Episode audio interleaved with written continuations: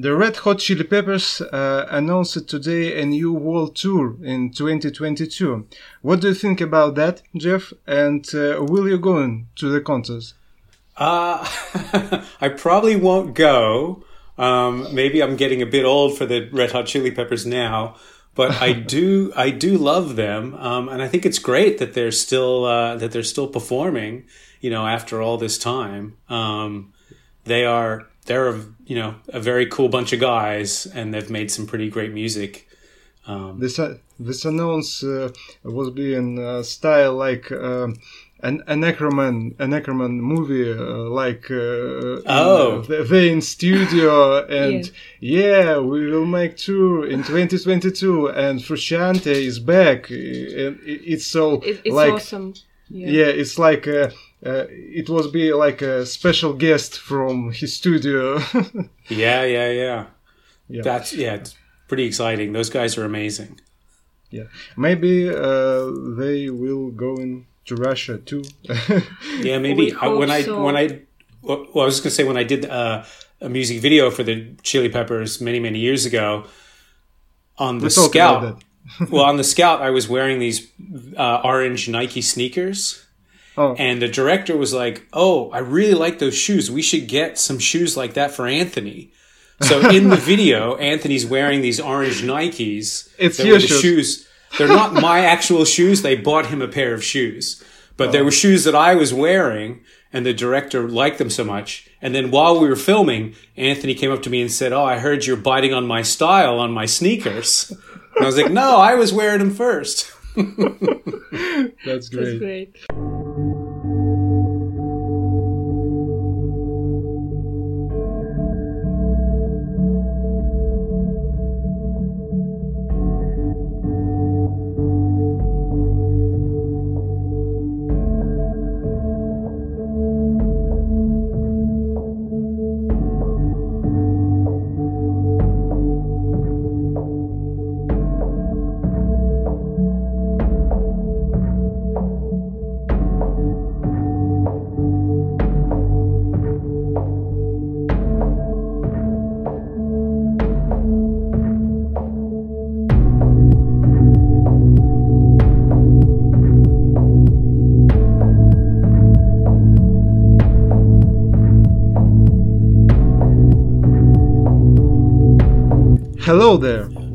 Here with you is uh, Fat Cinema Podcast, and we, uh, Andrew and Valerie.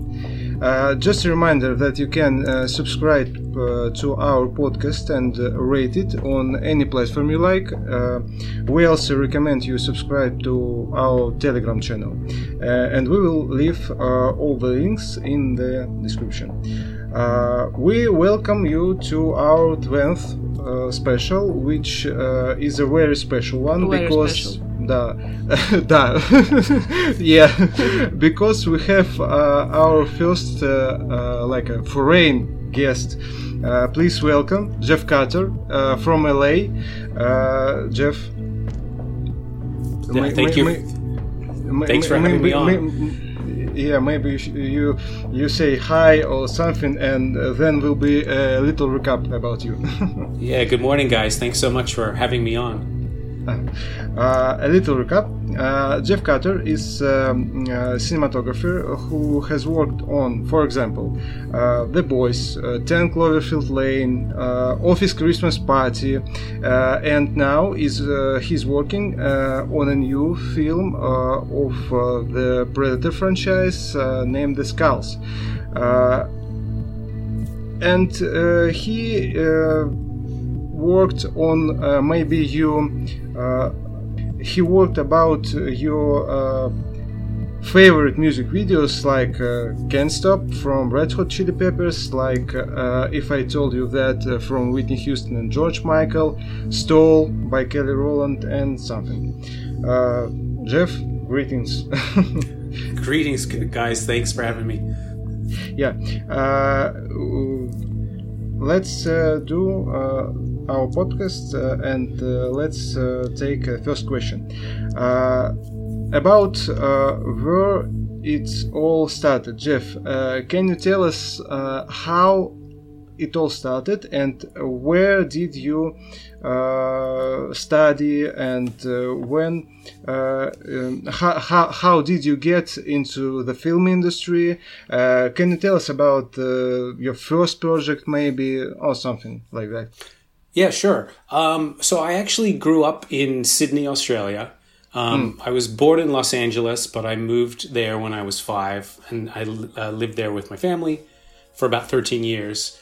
Uh, but while I was there, um, not that that not that that really matters where I was, but I I remember as a kid watching. You know, I think like most kids, I was about nine years old when Star Wars came out, and I was a yeah. big, big fan. Yeah. Not, I'm not such a huge Star Wars fan now, but certainly back then. And so, of course, you know, as a kid, you want to get every anything I could find about Star Wars. So I think Star Wars was one of because it was such a success. It was one of the first films where they had like the making of special. So there was yeah, an hour yeah. TV special and it showed all the behind the scenes.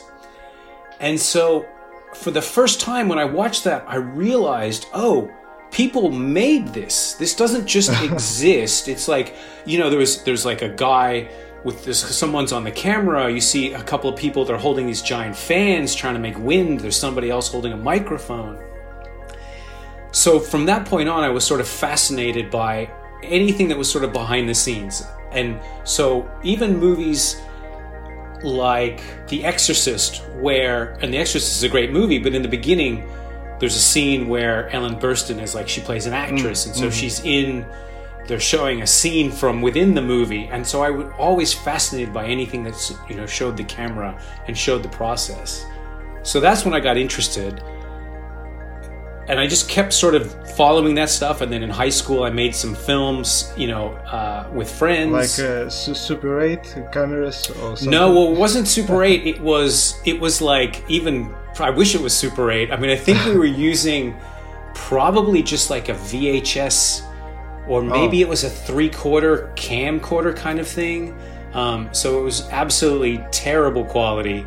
Um, but it was fun, you know, and the process of it was really fun and, and sort of hanging out with my friends and we make these movies. And we made one of them as a as a project in our English class where we had these assignments. And I asked the teacher, it was very, it wasn't something that anyone else was doing. And I mm. said, hey, instead of writing a 30 page thesis, can I write a script and then make a film and present that? And my English teacher was like, yeah, sure, okay, why not? so that was sort of the first one, and it's it's really really awful. My kids love to watch it actually because it's so terrible, um, and I have a very strange Australian accent, so it's great. Um, so, but I knew so I knew pretty early on that I wanted to be in the film business, hmm. and I also sort of knew well, if I'm going to be in the film business, at some point I'm going to need to go to Hollywood. I'm going to need to go to Los Angeles. So after I graduated high school, I moved back to Los Angeles hmm. and then went to a few different schools and eventually um, applied to a few different film schools. And then I was eventually accepted to Loyola Marymount University in Los Angeles. Yeah. And, um, you know, started making Super 8. There I started with some Super 8 films and then 16 millimeter films. Mm-hmm. Um, and that was sort of where I kind of I thought I wanted to be a director because I didn't really know what the other jobs were. I didn't know really what a cinematographer did or an editor mm. or a production designer. So I just thought because the only thing I really knew is people like Spielberg, you know.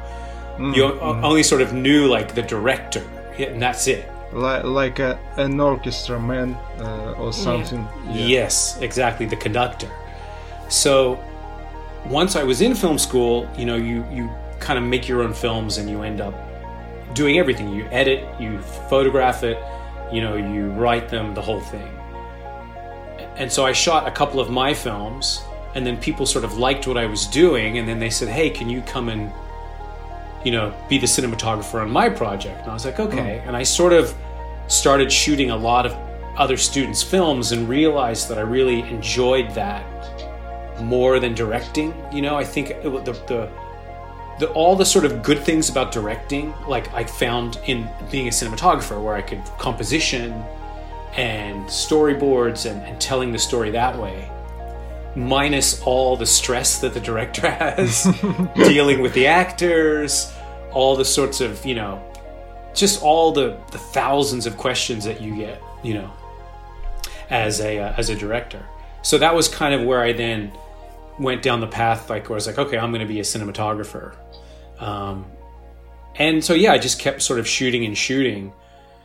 And I had I built had some relationships with one particular director who is a very successful director, Francis Lawrence, who you know we were in oh, school yeah. together, yeah. and that's how you know I got started. Where he was making these you know low budget and no budget music videos right out of school, and so yeah. I started shooting them for him, and that relationship really is what got me started in the way that I was able to build a reel, get an agent, and then certain videos became successful, and that meant meant I met other you know directors, and it just kind of went from there. Yeah, that's that's that's great. Thank, yes. thank you for that uh, big and uh, answer, answer about, yeah. about it. so, yeah. Uh, let's talk about the process. Um, uh, cinematographer is uh, like you just say is a unique profession uh, in the film because uh, film industry. Because uh, it's uh, in the middle of uh, uh, creative and technical processes. What is your main interest working in the like construction on the frame or choosing a lens or something something like that? What do you well, like more? yeah that's interesting. I mean I think what I probably like the most um, is is sort of is the design of the shots and how hmm. that impacts the storytelling. So I think even though I'm a cinematographer and, and even though I always want to make beautiful images, I sort of really think of myself as a filmmaker and a partner mm. to the director. So it's what's more important to me. Uh, I'm sorry, oh, sorry. Like, like a like a second director maybe or something. Well, no, no, no. I wouldn't want to say that. Not so much a second director, but just to really support the director in his or her vision. Oh, yeah. So it's that I want to make the best film that the director is trying to make. Mm-hmm. But I think part of that is not just about making beautiful images. Mm-hmm. It's about saying what is the shot what hmm. is the sequence of shots? What lighting? What are the things that I can help contribute to tell this story? Because at the end of the day, I'd much rather be a part of a really great movie, even if it doesn't look as good, than a fantastic looking movie that's terrible. You know, I don't want to make good looking terrible movies. I, ideally, ideally you do both, you know, and in the best cases, you get to make a really great movie and it also looks really good. But first and foremost, I think you have to put the storytelling first and you have to think, how do I support this? And it's not just about me being flashy and making great lighting. It's about, okay, what is it that, what is it that's, what it does the story demand from me? And what is the story, the movie making, the storytelling, and the movie making? How do I, how do I help contribute to make this a better film. So, so I think in that sense, that's probably my favorite part. Is like when we when I work with the director and we sort of design shots and sequences and and um, and then yeah, and then of course if I can make beautiful images, then I, I love sitting there and being able to see these beautiful images, and that's always very very satisfying. But that I think that has to come sort of after you know the other part. Thanks. And uh, what do you um, find uh, the most challenging in your work? Uh, how, uh, like, how often do you have uh, to travel around the country or uh, other countries to shoot some project? And maybe mm, maybe you tell us how the pandemic affected uh, about your work process yeah. Uh, at now because uh, like making the movies uh, before 2020 and, and, making the movies after 2020 uh, something like that. Sure. I mean it's because i travel a lot for work um, and I've actually shot very little in even in the U.S.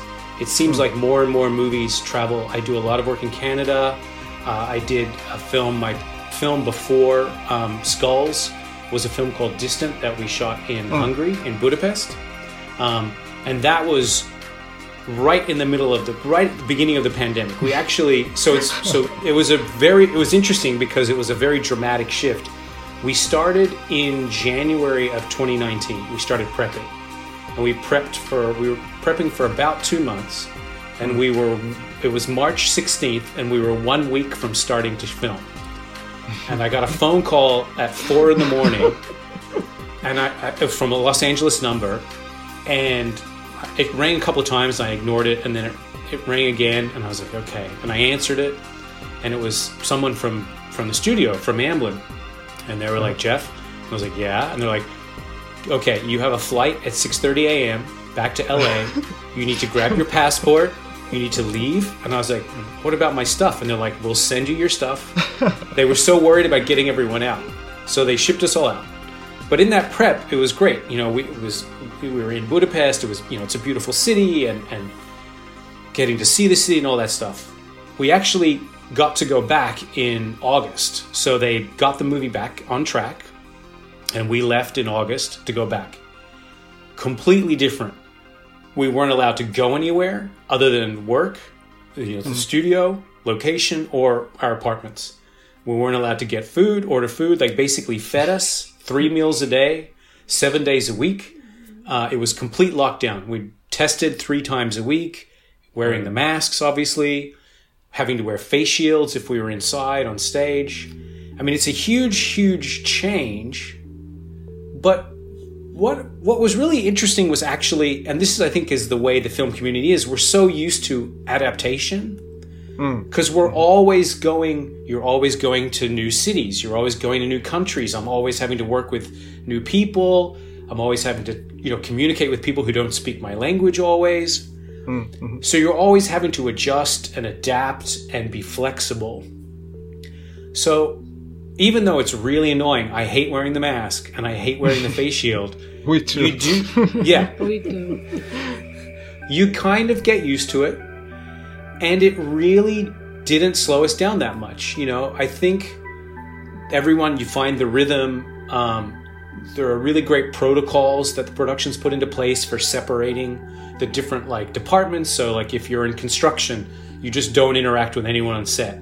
If you're in design, if you're in the art department and you don't need to be on set or those kinds of things, then none of those people, you know. So they really keep people protected. Um, and it it really really worked so and even even on skulls we really had no problems same very similar protocols um, but we just managed to keep going you know and it's it's not really it, it's impacted us in a in a significant way it just in terms of how it looks and how it sort of seems and these little things you have to do but really in terms of the process the films i've done it's been very really quite smooth and i've been impressed by how well the COVID sort of protocols have been have been implemented. It's because yeah. uh, Tom Cruise uh, spying on you all.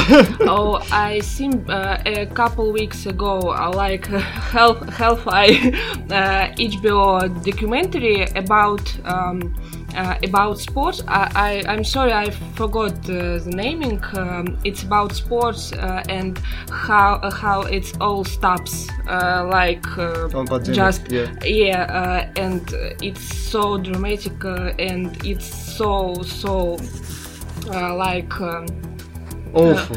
the, yeah, like uh, all these people and um, uh, like uh, they they has, had to be just sitting in hotel rooms the, the, the, yeah, yeah, and. Uh, it's so so awful and it's it's like it's like horror film really yeah like, like uh, yeah like horror. Okay. Yes. Uh, uh, Jeff, uh, something about your family, a little bit. Uh, we saw on Instagram uh, that your daughter is uh, also, uh, I don't know, showing interest in working in the film industry. Because you gave a lecture about your um, your profession, your your, your craft to her and her classmates. Uh, can you tell uh, us uh, more about that, maybe? Sure. Yes. So my youngest daughter is definitely starting to seem like she's getting you know interested in film.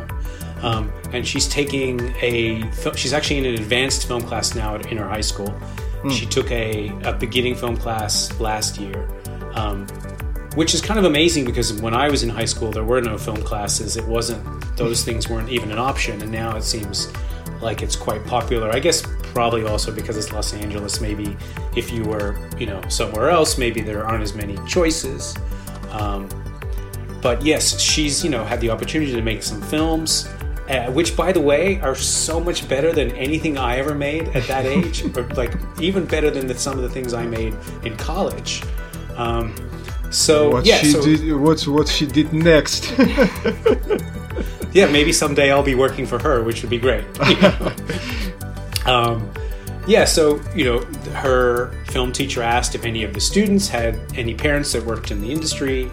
Claire said yes, my dad.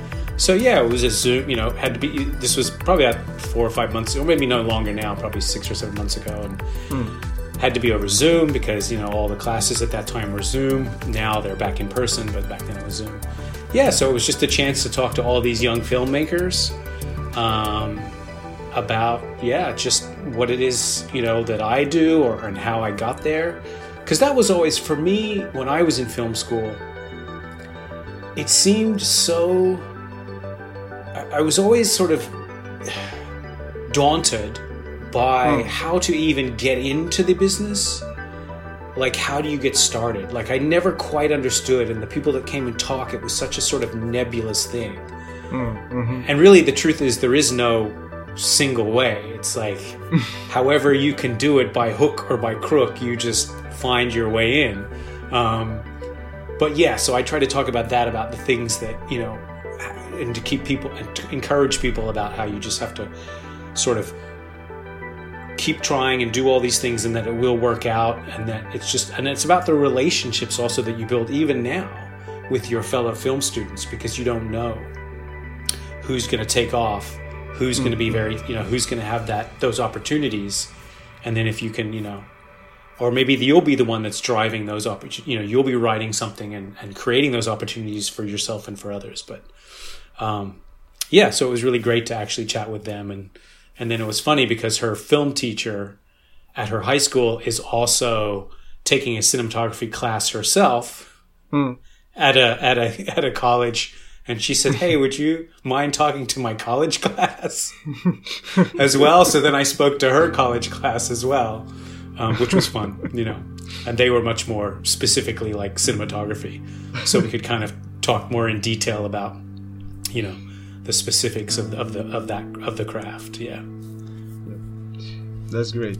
Uh, tell us about uh, your creative uh, tandem with Dan Trachtenberg. Yeah. It's a big question, a big one, uh, and uh, it's gonna be like uh, three uh, three small questions. Uh, okay. Small, small, uh, a, a, big one, small. I don't know. yeah. Okay, let's start it.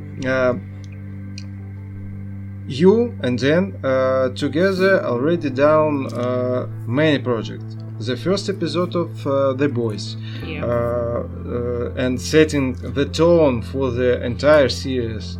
Uh, 10 Cloverfield Lane, Skulls, uh, tell us how did you met uh, how did uh, um, the work like you know uh, about process about um, connection with you why um, don't you get uh, you know like why don't you get uh, tired of each other already and, and, we know we know uh, just like um, again, I sa- say this from our listeners.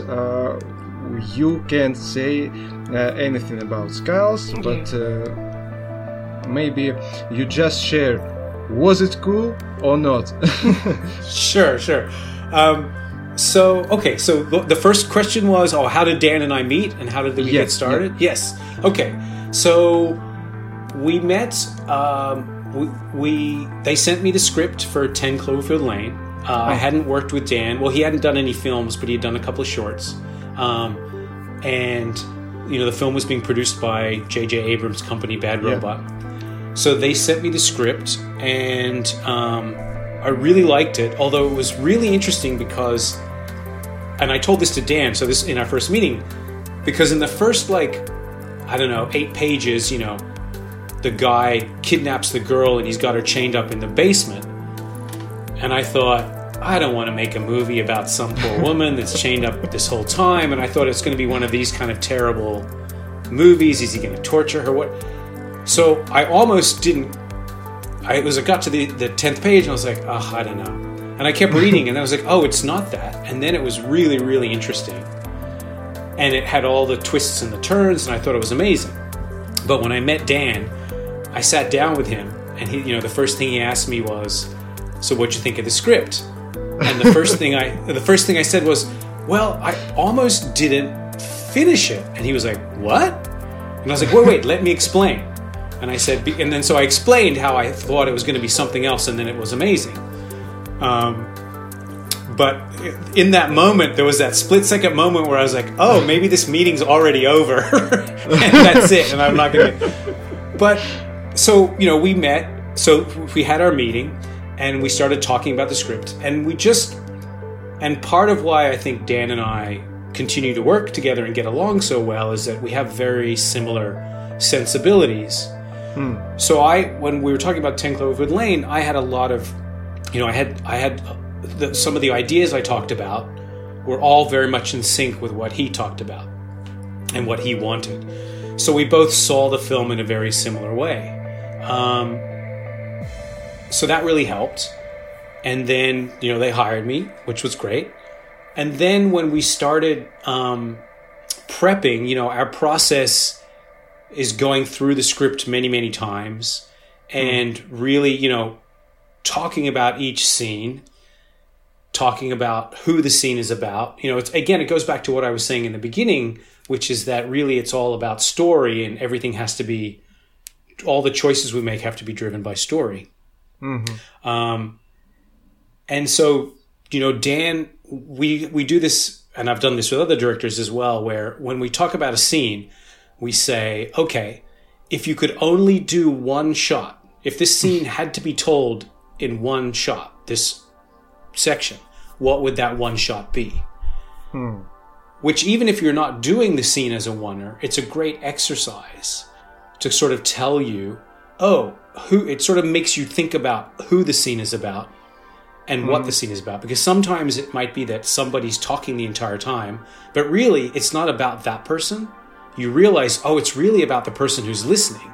And I want to mm. be hmm. seeing their face as they're processing this information, not mm. the hmm. person who's talking. I mean, that's just, you know, one example. So it's that. So we, we do all these sorts of things as we break down the script. Mm. Um, and we just, I think we're just very, you know, we actually both play a lot of video games. So I think we bonded, we bonded about, yeah. we bonded a lot about video games. Um, which was why at one point Dan was going to do the Uncharted movie, and we were mm. both very very excited yeah, about that. Yeah, yeah, but then um, he left that project, and so we didn't get to do that one. Um, but yeah, I think you know we've we've we just are, we have similar sensibilities.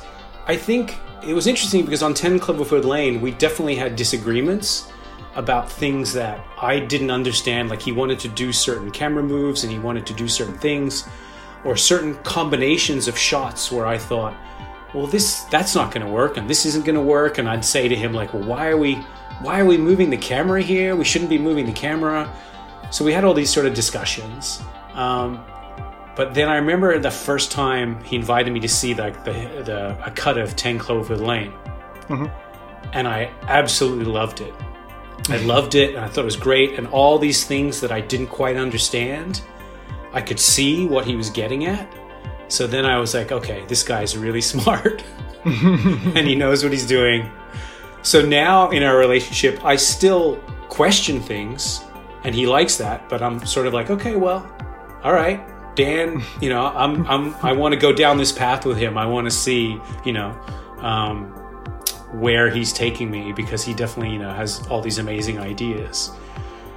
Uh, okay, so that was that was maybe the first part. I don't know. What was the what was the other? Uh, or That's is that a great part? Yeah. That's a great. Okay. Part. uh, maybe uh, about Ten Cloverfield Lane. Uh, something more.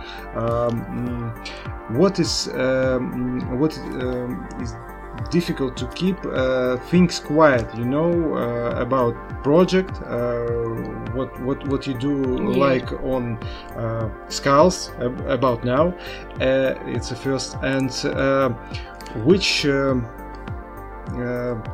you know like John Goodman like John Goodman and Mary Elizabeth Winstead how are in the works how do you do you comfort, uh, comfortable worked with they, this these people, this uh, Goodman and Elizabeth Winstead? Yeah, so so Mary and and Mary Elizabeth and John were very very had very very different processes. So Mary likes to be super. She's super prepared. Um, you know, she's uh, very sort of precise. And once she sort of does something, once she's doing a scene, it's like maybe there'll be minor adjustments in her performance based on notes from mm. Dan or things that she wants to do, but really it's like this very consistent thing that she does, even to the point of like her physicality. Like Dan talked about, oh, there were, yeah, she'll her physical movements would be so precise in her repetition that mm. Dan sometimes could, like, sometimes he had to do like a split screen with because another actor was in the frame and they wanted to use a different take of that person and her mm-hmm. or something. And her body position and her movement would be so precise that he literally could split screen her at the waist. Mm-hmm. And mm-hmm. she'd walk and it would look like she was the same. It would be like the same take because she was so precise in her movement. John, who's obviously a fantastic actor, yes, and amazing. His performance was was amazing. Uh, yeah, absolutely. Yeah we we we, ha- we haven't seen um, uh, something like this uh, from him before. Uh, yeah, yeah. Uh, we yeah. Uh, uh, we we doesn't um, watch Cloverfield um, together yet, but, the, but the first movie. yeah, right. but I seen I seen it. I, I, was like twelve, and.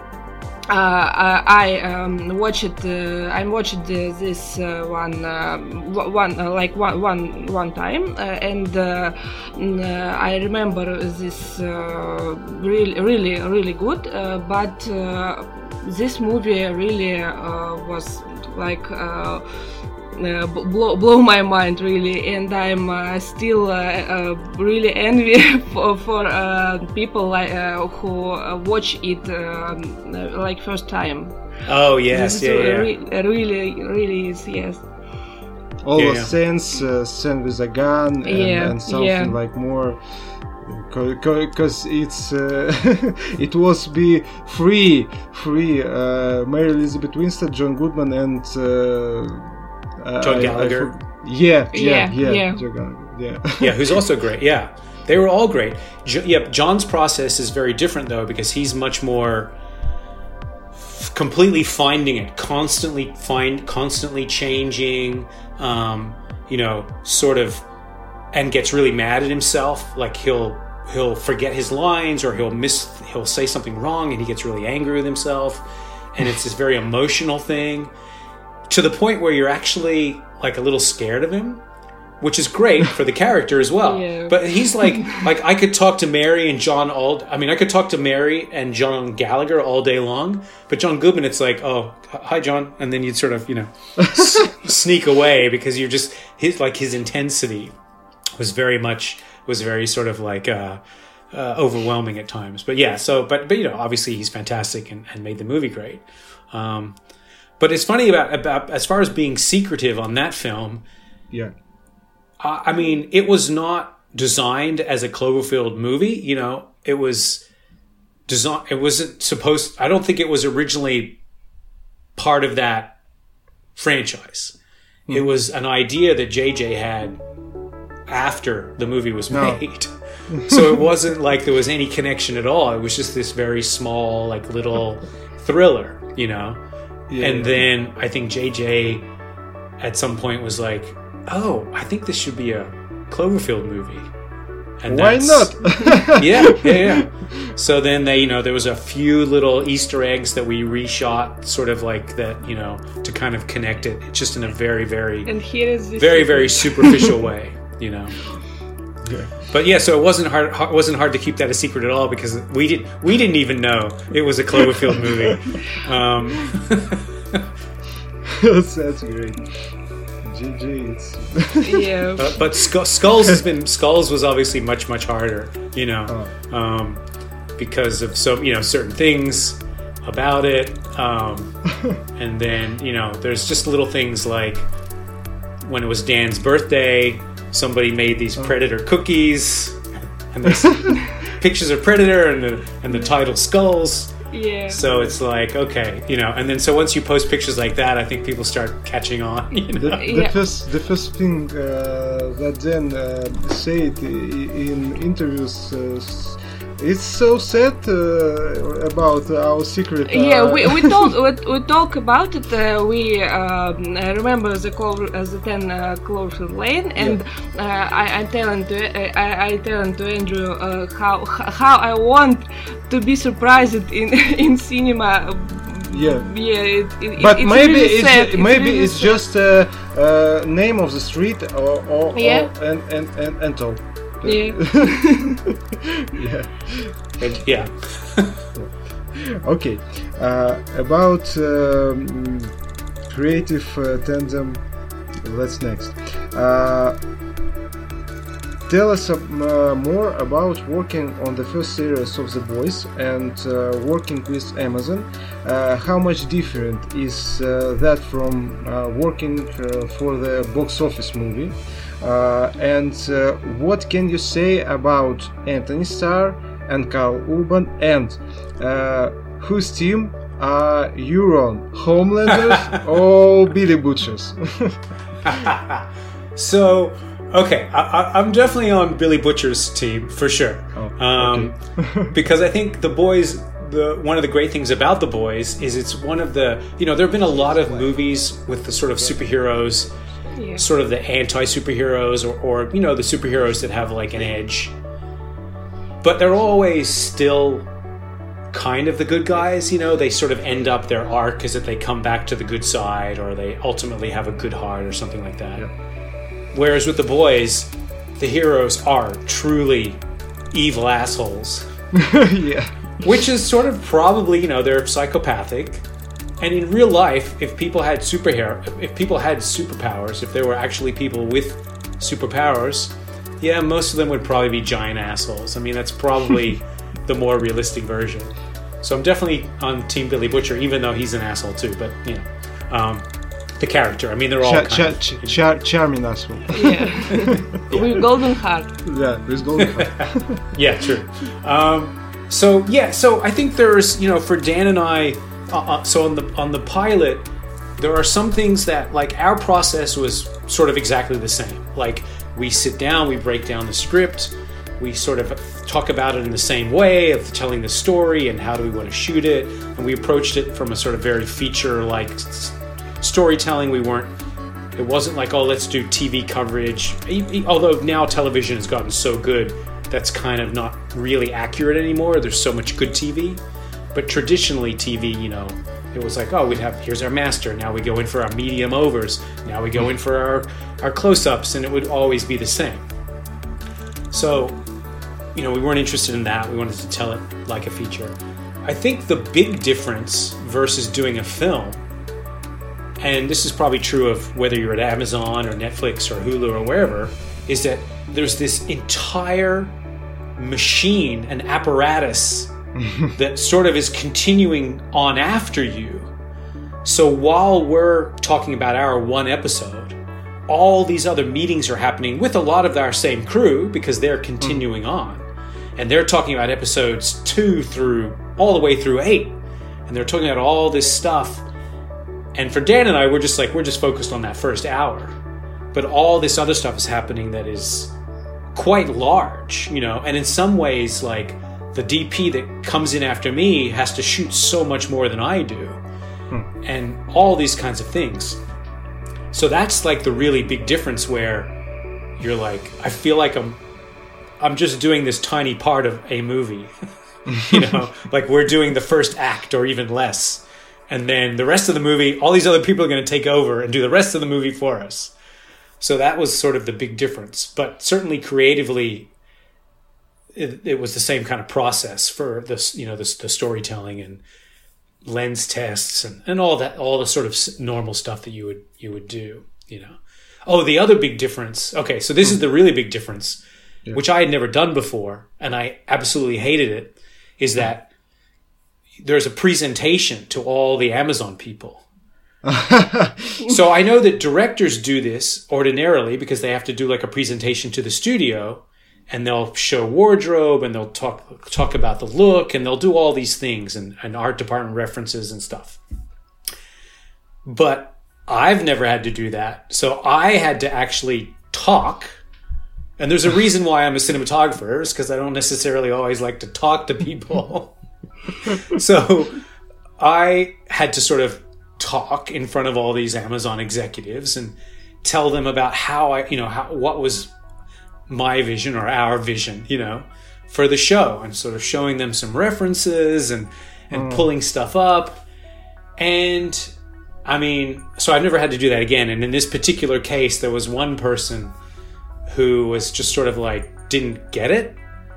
and it was really really awkward and i was trying they're like well i don't think we want to do that or that and i was like oh uh, okay but i mean like this or this and, and so other people like other producers and other people were sort of like oh well it's going to be like this, this this and this and trying to sort of explain and, um, so that was the other the other big difference and i didn't like it at all okay thanks uh, uh about movie uh, from comics, uh, movie comics. Okay. Yeah. Uh, Predator uh, is the Disney franchise now, uh, and um, but you uh, used to work on uh, a project Orpha, or, or uh, Orpha. Or, Orpha. Orpha with uh, Jaume Collet Serra, uh, mm-hmm. who is uh, Black Adam uh, director now, with Dwayne Johnson. And you mm-hmm. also work with Dwayne Johnson uh, yeah. on uh, uh, Gridiron Gang. If mm-hmm. yeah, okay. Yep. and what do you say, Marvel or DC? For you and which do you like better and which movies do you like better marvel or dc yeah. At now. Uh marvel or dc you're saying? Yeah. Yeah. Yeah, yeah. uh i mean i've probably seen a lot more marvel movies than the mm. dc movies i'd say. Um but to be honest i'm not a huge i'm not a huge superhero fan so i sort of saw quite a few of those movies because my kids were big fans of them um, and they're they're you know really well told movies and have done like an amazing job with their sort of um, universe that they've created. Uh, I think as a sort of looking at it from the sort of standpoint of, a, of as a cinematographer, I know hmm. those films are very difficult to kind of implant any of your own sort of personality or ideas onto because they have such a such a defined style and look that they've created, which has been super super successful for them. Um, but you know, I think it can be difficult as someone kind of coming in.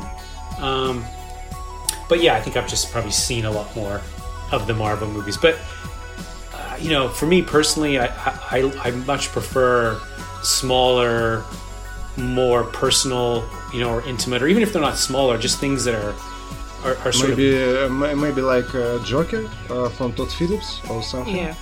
Sure, absolutely. Yeah, just something that has its own kind of voice, you know, something that's trying to tell a story in its own sort of unique way or, or tell a unique story or, you know, tell or challenge. You know, I like films that challenge me too, whether mm. they're challenging me because the material is.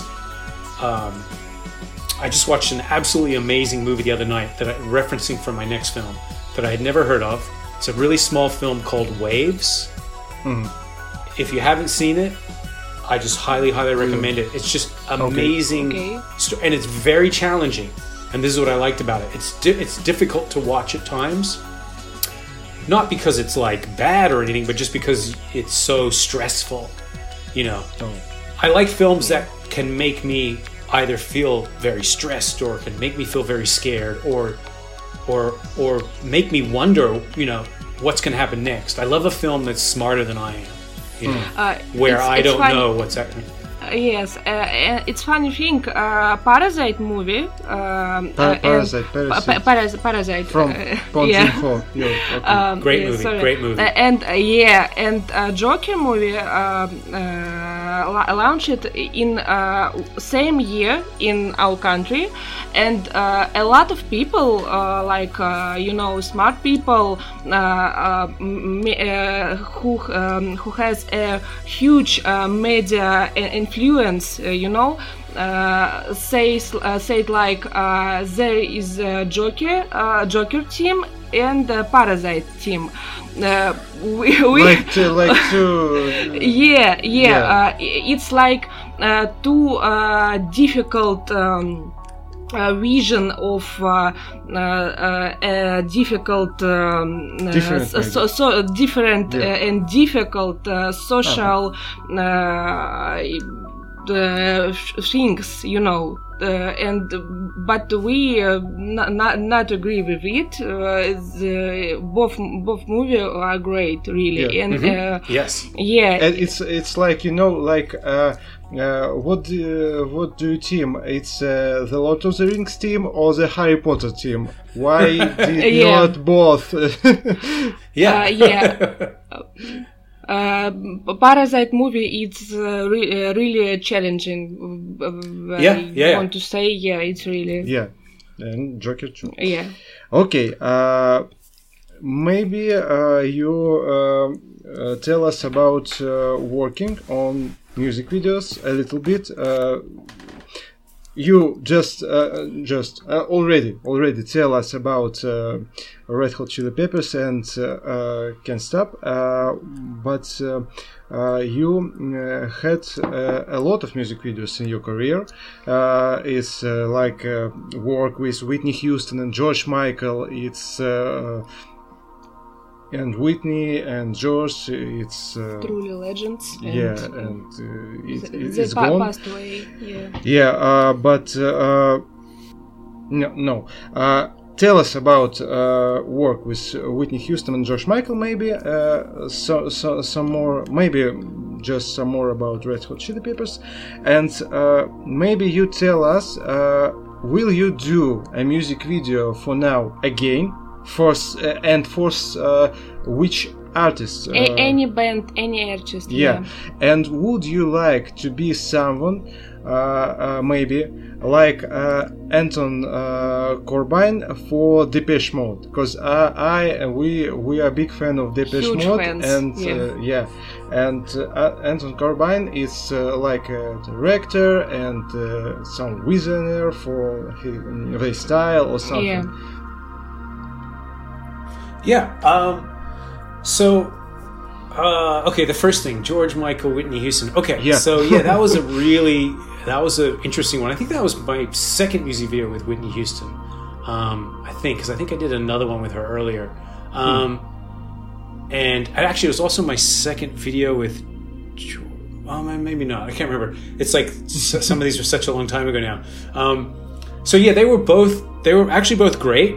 Um, which was sort of surprising because Whitney Houston, I had worked with her before, and I remember she came quite late. And we had a lot of problems and so on and so forth. But on this one, maybe because she was doing the duet with George Michael, she seemed much more responsible with her schedule, and maybe out of respect to him. Um, he's quite professional. He's great. He there was there was one moment where we were setting up his close up, and so I had was, the camera was here, and this was back when we were shooting film. and it had the little monitor on the camera, and uh, we'd set up his close up, and he said, "Can you turn that monitor to me?" and I was like, "Okay." So I turned the monitor around, and he looks at it, and he's like, uh, "You need to go higher." I was like, "All right." George Michael says I need to go higher, so I kind of boom up, get just get a little more flattering angle on him, and he's like, "Okay, yeah, that's good." And uh, you know turn the turn the monitor back around. But because we were also told, it's funny because we were told that he only allows you to shoot. And I forget which side it is, but I think it was like his left side. It was like you can only photograph him from the left side. Hmm. I was like, okay. But what's interesting is when you this is something I've learned too is that when you kind of respond, if you respond to artists in a way where you show that you are listening to them like he tells you to boom up, so you boom up. Then they tend to like open up to you a little bit and trust you, hmm. so that they seem to like you build some kind of relationship with them. So then actually, even though they said to us, no, like his label, and everyone said, no, no, you can only shoot him from the left side. By the time we were done with the music video, we were shooting him on both sides, and he was fine with it and all that stuff. Um, so when you build those relationships, you know. Uh, same thing with um, like my so the two artists that I've worked with that were my favorites was Mick Jagger and Bob mm. Dylan. It, it's and it's my favorite all time favorite music video. Yeah, God gave me everything. Yeah, yeah. yeah. Oh yeah, I actually that's one of my all time favorites that I've done too. I love it. it's such a sort of strange. It's such a simple idea and a simple sort of uh, camera gag, but, but, then he's so magnetic and the song is so yeah. great. Yeah, um, yeah but Bob Dylan was also one of those people who like I kind of wasn't really a fan of his until I actually did a music video with him. And then I was sort of like kind of blown away and he was sort of and he was very quite generous with his time despite all the sort of things that I'd heard about him. He wasn't he wasn't really rushing off set. I think part of it maybe had to do with the director Curtis Hanson who built a really great relationship with with him. And because Michael Douglas was in the video as well. Mm-hmm. so maybe it was like having all those people. He just sort of like like wanted to hang around and he was there for the whole thing. And um, yeah which is great. So those are my two favorite experiences uh, working with those two guys. Um, as far as doing another music video I mean I haven't done one. I remember it's funny too because I remember, I think it was 2009 hmm. was the last one I did. And I have a very distinct memory on that job of saying, I'm never going to do another music video. and I haven't done one since. But, I mean, sure, if there was like some amazing, I mean, there are definitely like certain bands that I love. Um, that, you know, if like Cage the Elephant, or I'm trying to think of some other hmm. bands who I'm a big fan of. I mean, if I, I, still actually love someone like Peter Gabriel, who I like grew up listening mm, to his music. If someone like Peter Gabriel, if I was to do a music video with him or something, it'd be like, oh, sure, I'd go do that. or actually, the other thing would be honestly, if there was a really cool director that was like doing a music video. Like I've never worked with you know someone like Spike Jonze. If Spike Jonze was mm. doing a mm. music video, yeah, I would yeah. I would jump at an opportunity like that. So I think it would sort of depend on really. It's probably for me. It would probably be more about the director than the artist mm. if I was to ever do another one. You know, if Dan, if Dan Trachtenberg was going to direct a music video, I'd shoot that in a heartbeat. You know, that kind of thing. Yeah. Yeah.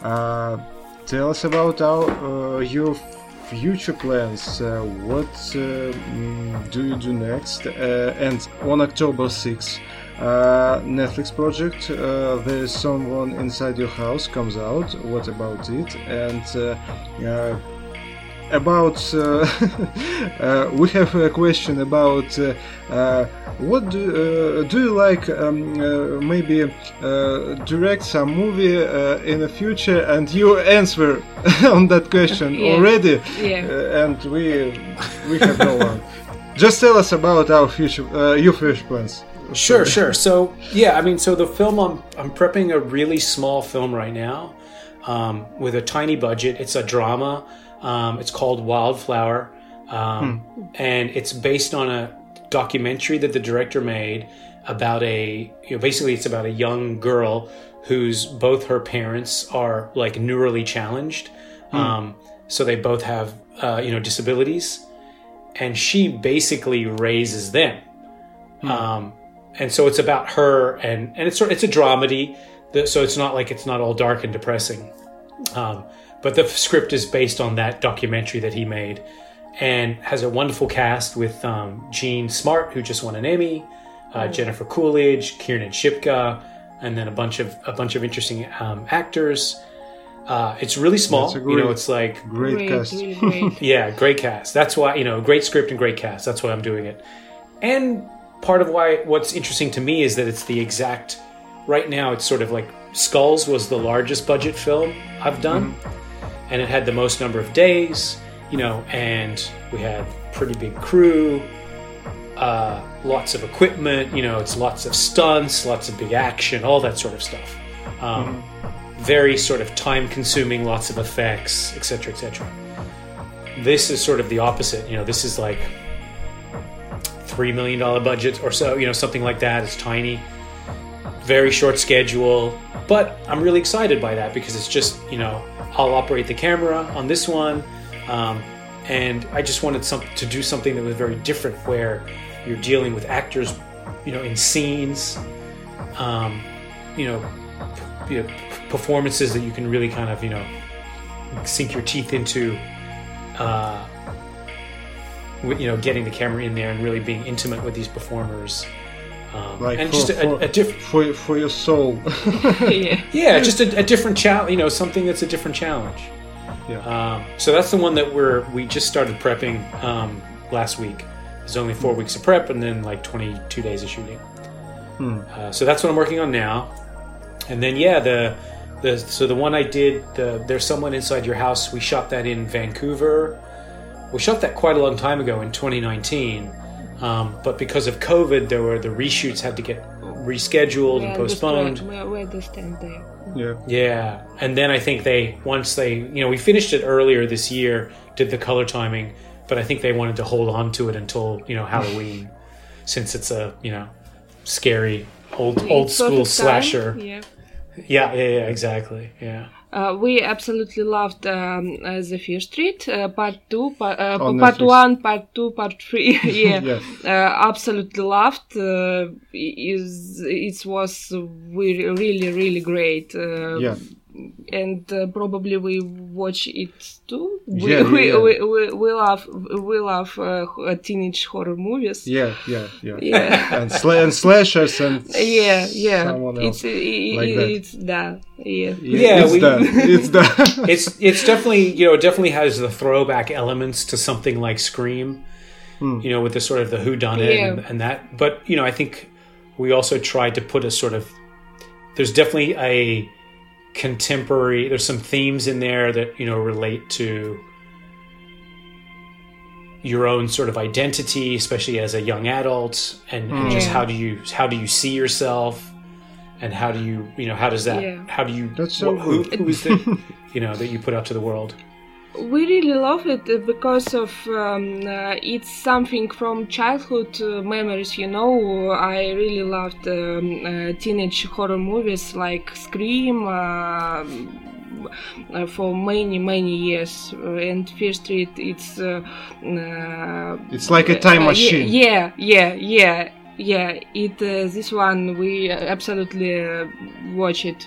Yeah, yeah, yeah. we will watch it. Jeff some uh, tiny question about uh, Russian movies. Uh, do you have you seen before the Russian movies, uh, what Russian movies, which uh, directors. Uh, of course, we think you saw Tarkovsky or something, but maybe maybe just new Russian movies, because in our country we have uh, some great um, mm, young and uh, raw directors yeah. and uh, cinematographers and uh, maybe you know uh, Roman Vasyanov is a cinematographer who uh, worked with David Ayer yeah.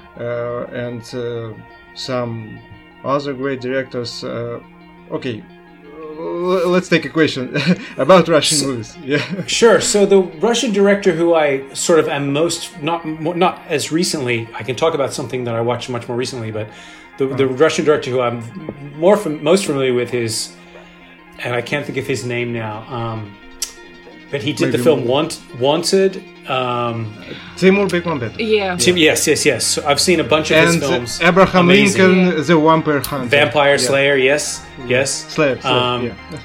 and uh, yes, super stylized, like incredible vision, like super uh, incredible he, visionary. Uh, he, he's uh, he's someone of the kind. Yeah. Yeah, yeah, yeah. Yes. really great. Um, yeah, yeah, yeah. So I'm very familiar with him. And then I did watch probably probably within the last year.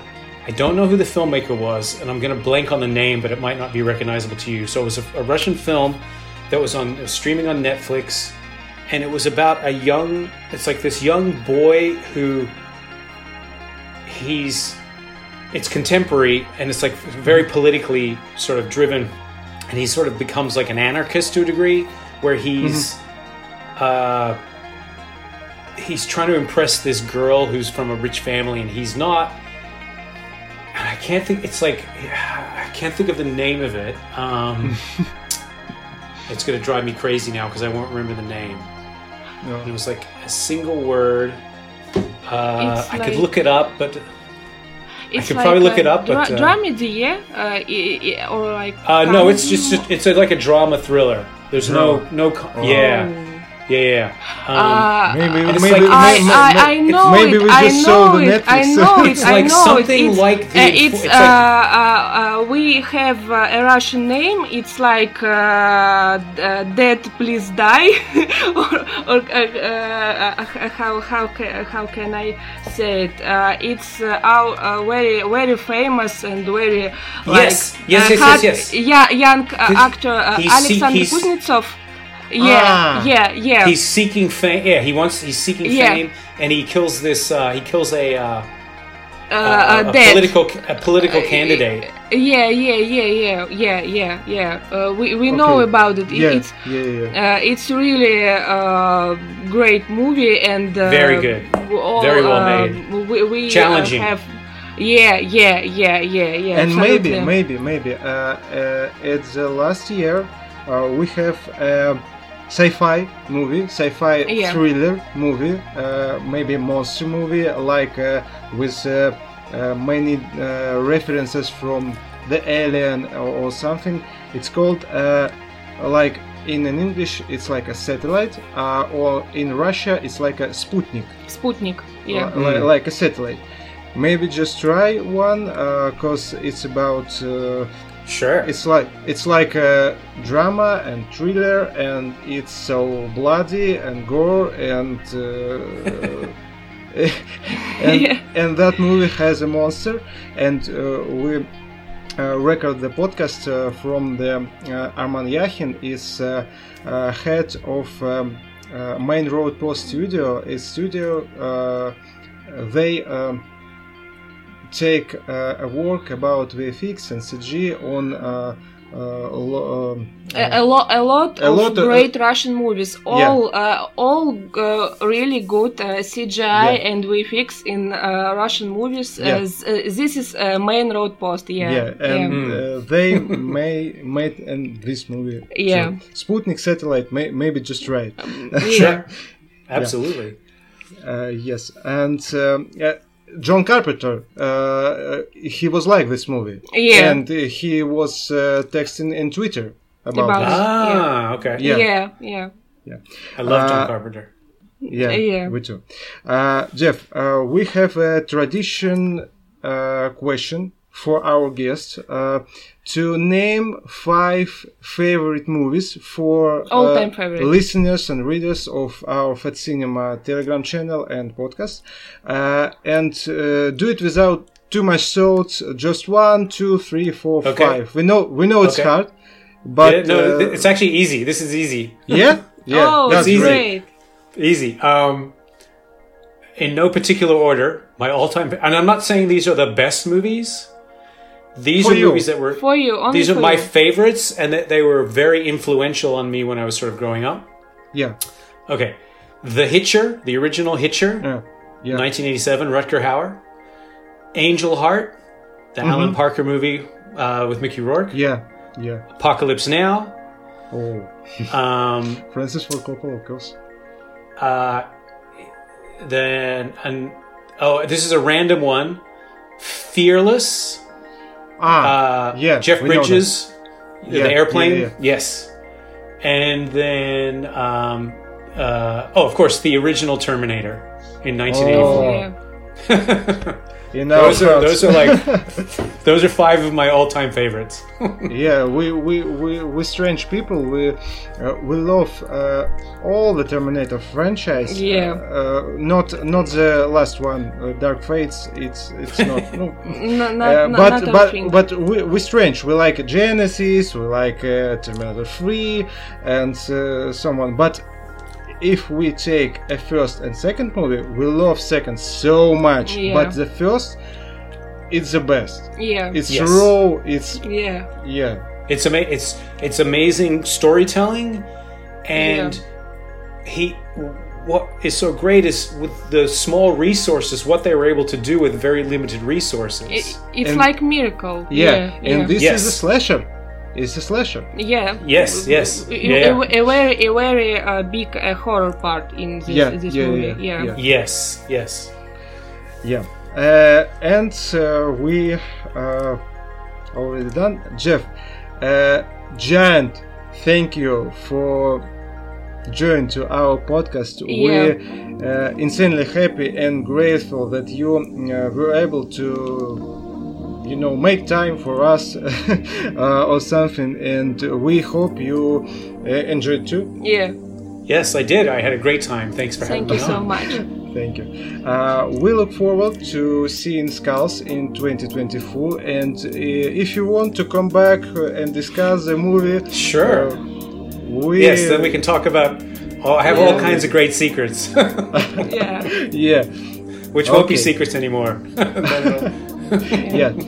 Um, uh, and for our listeners, we remind you that you can subscribe and rate our podcast of any platform you like uh, on Spotify, Apple Podcast, or something. Yeah. Uh, we also recommend you subscribe to our Telegram channel. We leave uh, all the links in the description, and we and we leave uh, the link of uh, Jeff Instagram. Yeah. Yeah. subscribe then, and yeah. that's cool that's so cool. uh, this has been a Fat Cinema podcast, and uh, we uh, are uh, Andrew and Lera. Yeah. Uh, all the best to you all. Bye. Bye. Jeff. Bye bye. Thank you bye. Thank much. you guys.